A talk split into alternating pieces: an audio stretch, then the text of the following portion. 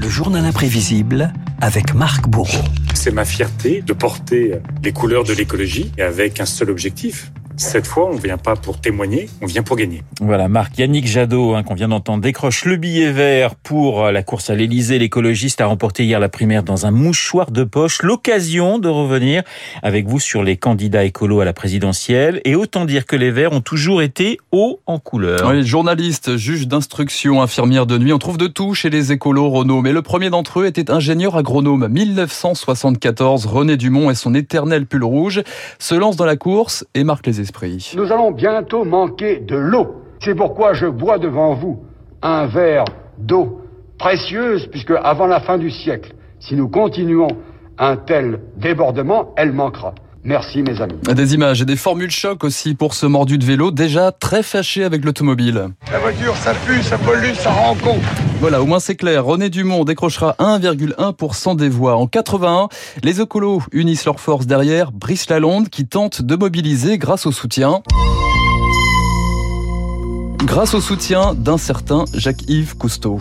Avez-vous remarqué l'émerveillement des enfants devant une abeille, devant une fleur, devant un brin d'herbe? Si vous supprimez tout ça, Qu'est-ce qu'il aura à voir du béton, des automobiles, des avions euh, Ce sera sinistre pour lui de ne voir que ça. Une belle vitrine pour Brice Lalonde qui obtiendra près de 4% des voix, autant qu'Antoine Wechter en, en 88 avec ce slogan « Le pouvoir de vivre, plus important que le pouvoir d'achat ». La qualité de vie, le temps de travail, l'un des axes de campagne également, de Dominique Voinet, candidate en 95 et 2007, qui n'hésitait pas à lever un tabou. La priorité, c'est de diminuer de façon massive le temps de travail. Nous proposons les 35 heures tout de suite et les 30 heures à la fin du siècle. Les enfants de par là ont la mémoire des rues, le cœur au bout des doigts, les souvenirs à. Alors petite devinette, Renaud, j'étais chanteur occasionnel, journaliste et je représentais les Verts en 2002. Je suis, je suis. Et Noël ma mère, mais vous aviez déjà mis cette petite chanson, je me souviens pour un imprévisible, donc je savais que c'était Noël ma mère qui chantait eh bien, aussi bien. Ça, voilà, Noël ma mère, appelé à la rescousse pour journaliste remplacer... avant d'être chanteur quand même. Évidemment, ouais. évidemment, oui, oui, appelé à la rescousse, euh, Noël ma mère pour remplacer Alain Lipietz, viré pour avoir voulu euh, amnistier les prisonniers corses. Ma mère et une campagne très inspirée par René Dumont, vous allez l'entendre, le maire de Bègle n'arrivait jamais les mains vides sur les plateaux télé.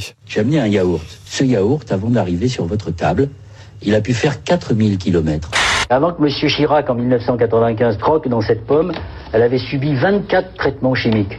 Vous voyez ces deux patates oui. Ça, c'est une binge, et ça, c'est une Roosevelt. Elles vont en Italie pour être pelées. Est-ce que c'est ça la logique des économies d'énergie? Et à l'arrivée, Noël Mamère décroche 5,25% des voix. Le plus gros score des écolos à la présidentielle, mais un succès en demi-teinte, évidemment. Mamère, Taubira, eu chevènement torpille en quelque sorte Lionel Jospin. Résultat, le 21 avril 2002, Jean-Marie Le Pen passe au second tour. La satisfaction que j'aurais pu exprimer devant vous en permettant aux Verts de franchir la barre fatidique des 5%, est assombri par le séisme politique que nous sommes en train de vivre. Pour réussir, eh oui. pour gravir oh oui. le sommet, en oubliant, oubliant souvent dans, souvent dans ma course contre le temps, mes amis, mes amours, mes emmerdes. Mais l'élection la plus difficile pour les Verts, ce sera sans doute celle de 2012. Cette voix, Renault, va forcément vous dire quelque chose. Je suis venue en France à 20 ans parce que ce pays était pour moi un rêve. Eva Joly, d'origine norvégienne, vainqueur surprise à l'issue d'une primaire qui met Nicolas Hulot sur la touche. Eva Joly surprend aussi par son programme politique, un défilé citoyen le 14 juillet, un jour férié pour les juifs et les musulmans au nom de l'égalité de traitement. Ça grince des dents dans toute la sphère écologiste. Attention, Eva se rebiffe. Corinne Lepage qui dit que vous désertez la promesse écologique. Vous lui, vous lui dites quoi, Corinne Lepage? Je la merde. À l'arrivée, Eva Joly décroche 2,31% des voix. Ne cherchez pas Renault de candidat écolo en 2017. Eh il n'y en avait pas. Yannick Jadot s'était rallié, rappelez-vous, au socialiste Benoît Hamon. L'allégeance, il y a cinq ans. Ce soir, je retire ma candidature à l'élection présidentielle pour participer à une grande aventure. Le duo n'emportera que 6% des voix. Alors cette fois, Yannick Jadot va y aller tout seul pour 2022, c'est promis. On termine par ces quelques mots distillés dès cet été par le nouveau prétendant à l'Elysée comme une formule magique pour remettre un peu d'ordre dans la Maison Verte. La synthèse, c'est le chef-chef. Il faut qu'un chef-chef. Le rôle du chef, c'est de chefer. Allez